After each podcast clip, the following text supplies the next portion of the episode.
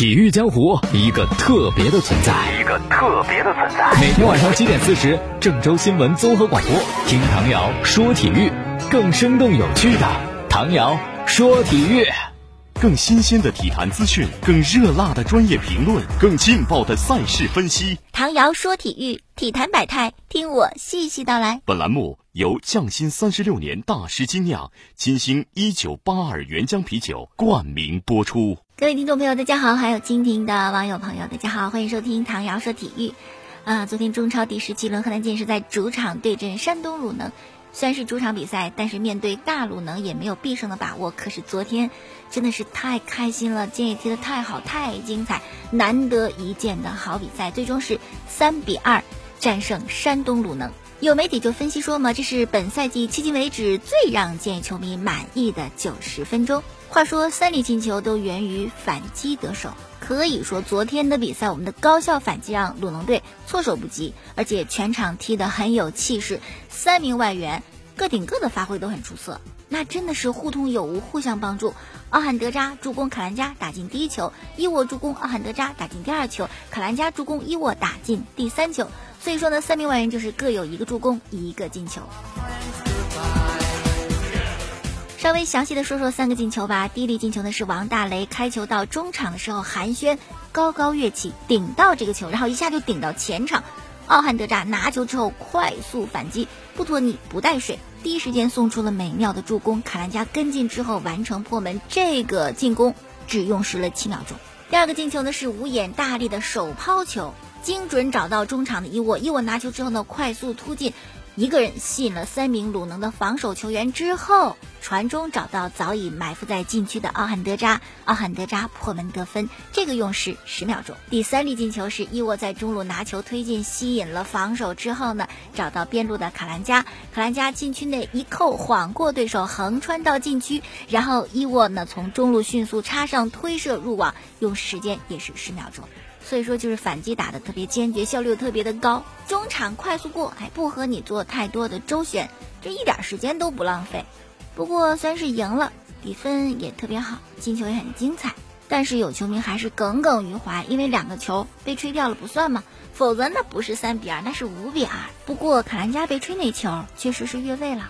我看有些网友就在争论说，哎，这接球时没越位呀？他不是你接球时越不越位，而是在给你传球的那个人在传球一瞬间，你的位置越位不越位？啊应该是回车去拿球的。那关于比赛就先说这么多吧。哎呀，昨天两万多现场球迷可真是去着了。那电视机前你看球感受不到的主场的氛围，尤其是获胜之后，球员跟球迷之间的互动，球迷这个彼此之间那种情绪上的感染，我要在现场估计热泪盈眶，我得哭呀。特别是这场比赛还是我们建业来到中超之后的第一百场胜利，可谓是黄沙百战 穿金甲。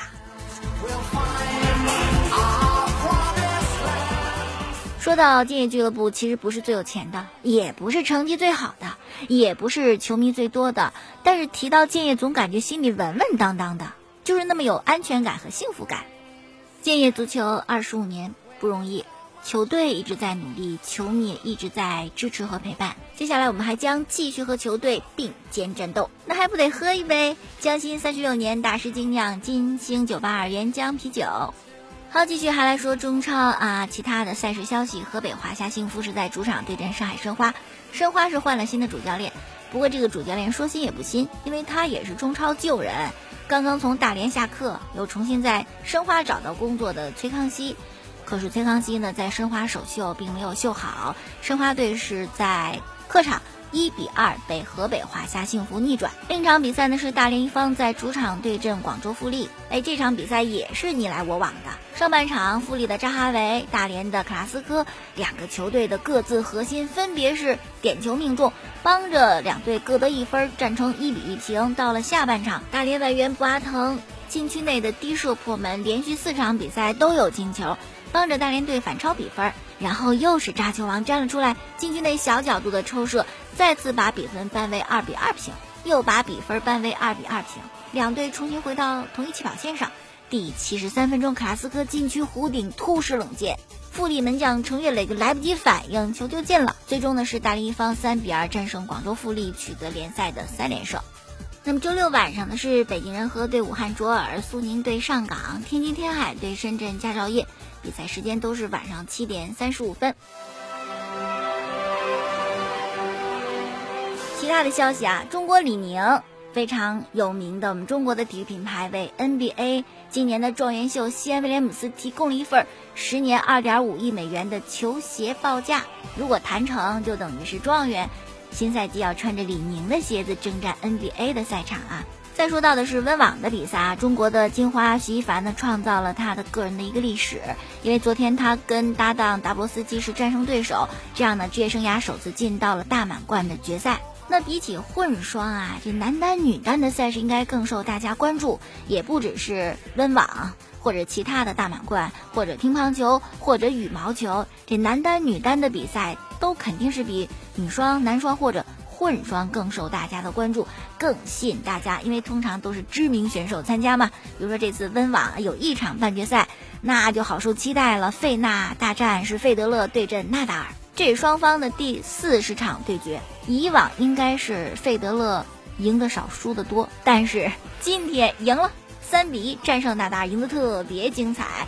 但是也真是累啊，费德勒赛后就说已经是精疲力尽。那凭借着这场比赛，费德勒收获很多呀。第一，就是三十七岁的他成为了打进网球大满贯、进决赛啊，进男单决赛第二年长的球员。还有就是他已经十二次进温网的决赛，那这个进决赛的次数十二次也追平了之前纳达尔创造的记录。纳达尔是在法网，在红土场也是进决赛能够达到十二次。不知道昨天晚上有没有看这场比赛啊？看的好多这个网球迷就说看哭了，真的是百感交集。看着三十三岁的纳达尔，快三十八的费德勒啊，费德勒的身影呈现老态，纳达尔膝盖上缠着绷带，草地之王对红土之王，你说还能再看几回？且看且珍惜吧。那么费德勒这么费劲的进决赛之后，他的决赛对手是谁呢？还不就那几个？是吧？肯定就是德约科维奇了。哎，这注定决赛也将是一场经典。那昨天这费德勒纳达尔的半决赛呢，吸引了好多名人去看。这摄像机在看台上一扫，哎，这人认识，这人也认识，这人有名，这人更有名，是吧？其中有一位就是贝克汉姆。哦，那这位鼎鼎大名的足球明星，可能生活当中比较喜欢打网球，或者他其实生活当中也没多喜欢网球，但是必须得去看。其实好多这样经典的赛事，吸引一些名人，他可能有一半原因是喜欢这个运动，还有一半原因是我得秀我自己。我看他们比赛，你们看我呀，我得刷刷存在感呢，我得上上报纸什么的。哎呀，挺羡慕贝克汉姆退役之后的这个生活，真的觉得很悠闲自在。就差一瓶啤酒了，匠心三十六年大师精酿金星九八二原浆啤酒送给你。再接着说的就是篮球方面的消息了。十三号的早晨呢，男篮是在夏季联赛对阵热火队，结果六十四比九十四，差了三十分，整个队打得很一般，水平完全是够不着人家不一个档次。要说男篮哪个人还好点儿，就是郭艾伦。掌控比赛节奏啊，包括对抗还有自信心方面，还可以算是够得着 NBA 夏季联赛的水准，其他球员就达不到这水平。所以说，中国男篮也还要继续的去努力啊，因为仅有一个郭艾伦你达标是不够的，要有更多的比较水平高的球员，他们的出现才可以帮助中国男子篮球队再上一个台阶。周琦也参加了夏季联赛，不过表现一般般。最新消息说，周琦啊也不准备在 CBA 打球，NBA 待不下去，CBA 又不想待着，他去哪儿？他找了一位欧洲的经纪人，希望下赛季去欧洲赛场打比赛。我觉得这个还是不错的，水平比 CBA 高，但又达不到 NBA 的水准，容易站住脚跟吧。我相信周琦在火箭队出场过是有次，这个经历一些欧洲球队还是会感兴趣的。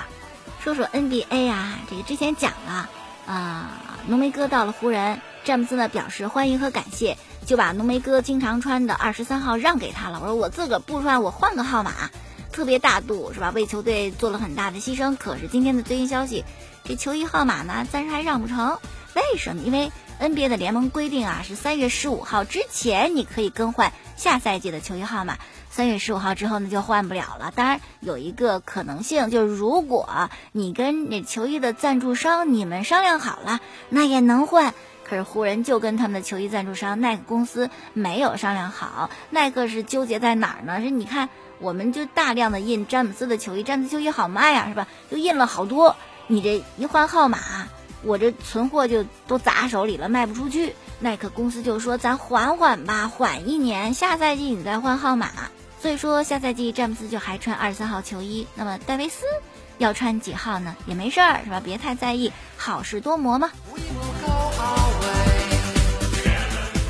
火箭我觉得还是挺幸运的，交易到了威斯布鲁克，而且紧接着三十七岁的拳王也底薪加盟火箭，奇怪是吧？这篮球又不是拳击，拳王加盟干嘛？拳王啊是钱德勒的。绰号为什么呢？因为他叫泰森嘛，这一下就想明白了哈。其实呢，挺早之前火箭就对钱德勒感兴趣啊。过去时间里面一直努力说服钱德勒你加盟我们吧，人家就没有同意，没有下决心。现在居然一口答应了，为什么呢？还是因为威少加盟是吧？所以说火箭得到威少，对于其他球员的加盟会起到一定的推动作用。那么火箭是怎么得到威斯布鲁克、威少的呢？据说哈登啊，功不可没。哈登算是火箭的核心球员吧，但并不是唯一，因为还有一位也算是超巨的保罗。要是强强能联手，那就好办，是吧？就怕这两位高手互相看着不服气还不来电。哈登跟保罗就这样，上赛季多少传闻，两个人已经闹得水火不相容。虽然火箭一个劲儿辟谣那是假的，但是掩盖不住事实的本身。那么哈登跟保罗到底出现什么问题啊？是哈登的责任还是保罗的责任呢？如果你问保罗前队友肯亚马丁，他肯定说保罗的事儿。哎，保罗有问题。马丁是前两天接受采访时谈到的，说保罗呀，我觉得他被交易不意外，他跟哈登肯定合不来。我虽然不知道具体有什么问题，但是保罗有一毛病我知道，很多人都知道保罗这一毛病。什么毛病呢？就他觉得自个儿啊比谁都懂球，特喜欢当教练。是你打空位，我们都知道空位很重要。空位很有智慧，但你也不会是最聪明的那一个吧？而且球队当中有教练，我们不听教练的，听你的呀。那根据肯扬马丁这个说法，保罗还想教哈登打球，那哈登一准儿不能同意呀，不让你走，让谁走？好，这是谈到了哈登跟保罗的恩怨已经各自分开，咱们就不多说了。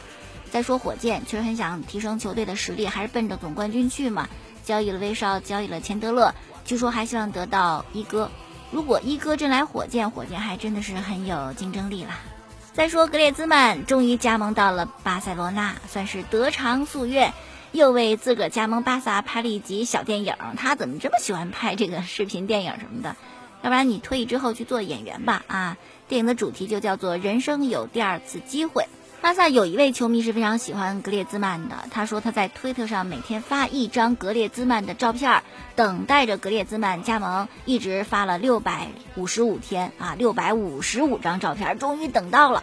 格列兹曼也很感动啊，还在推特上艾特这位球迷说：“我来了。”此外，这位球迷还给德里赫特也发照片，已经发了二百七十三张。但我估计你这次等不到德里赫特了，为什么呢？因为德里赫特要加盟尤文图斯呀。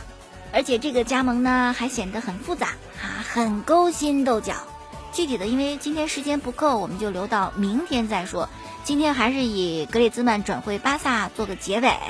走是走了，可是马竞总觉得窝囊啊，不甘心，不服气，就发了一则声明，说你们给我一点二亿这转会费不够，你们还得给我两亿呀？为什么呢？因为我们合同上写的很清楚，如果是七月一号以后。违约金是一点二亿，之前是两亿。你们私底下三月份，七月一号之前三月份就跟格列兹曼偷偷商量这事儿了，所以你们得给我两亿的违约金。马竞有点是吧？看得出来是挺恼火这个事情的，但是你的说法也不成立呀。之前有些接触啊，有些沟通，但是毕竟合同转会是在七月一号之后，那违约金呢就只能是一点二亿了。好了，今天就说到这儿，感谢大家的收听。过去节目录音呢是在蜻蜓 FM 上搜索“唐瑶说球”，明天我们再见。更新鲜的体坛资讯，更热辣的专业评论，更劲爆的赛事分析。唐瑶说体育，体坛百态，听我细细道来。本栏目由匠心三十六年大师精酿金星一九八二原浆啤酒冠名播出。